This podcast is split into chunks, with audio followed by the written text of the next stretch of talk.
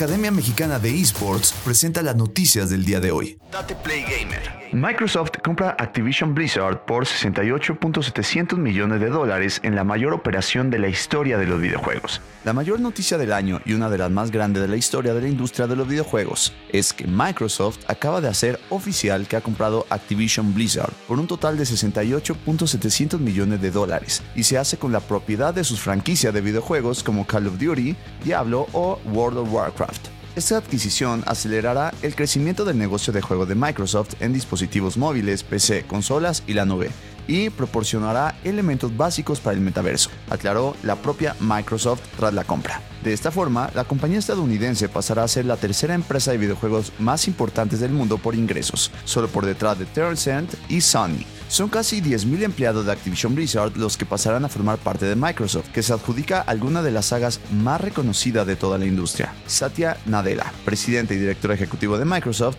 califica así el acuerdo. Estamos invirtiendo profundamente en contenido de clase mundial, comunidad y la nube para marcar el comienzo de una nueva era de juegos que pone a los jugadores y creadores primero y hace que los juegos sean seguros, inclusivos y accesibles para todos. Respecto a los cambios en el organigrama de Activision Blizzard, Bobby Kotick seguirá siendo el CEO de la empresa, aunque Phil Spencer le sustituirá en el cargo cuando la compra finalice. De esta forma se pretende que tanto él como su equipo mantendrán su enfoque en impulsar los esfuerzos para fortalecer aún más la cultura de la empresa y acelerar el crecimiento comercial.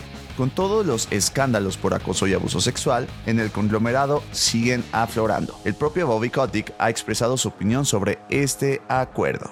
La combinación del talento de clase mundial, y las extraordinarias franquicias de Activision Blizzard con la tecnología, la distribución, el acceso al talento, la visión ambiciosa y el compromiso compartido con los juegos y la inclusión de Microsoft ayudarán a garantizar nuestro éxito continuo en una industria cada vez más competitiva.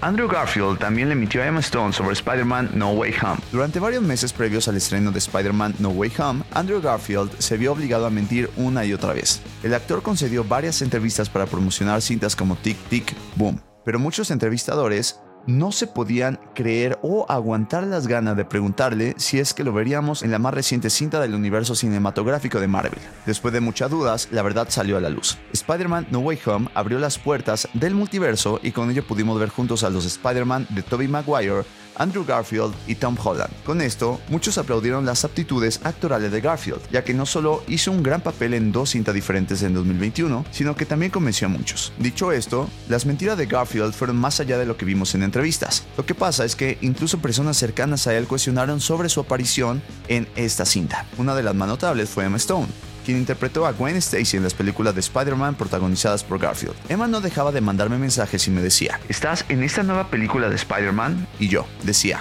no sé de qué estás hablando.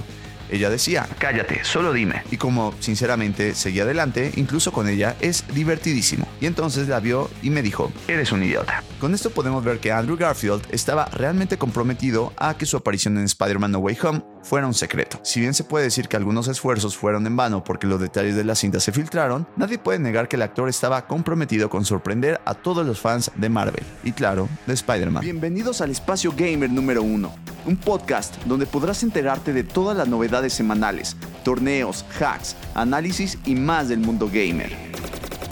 Yo soy Tate y esto es Tate Play Gamer.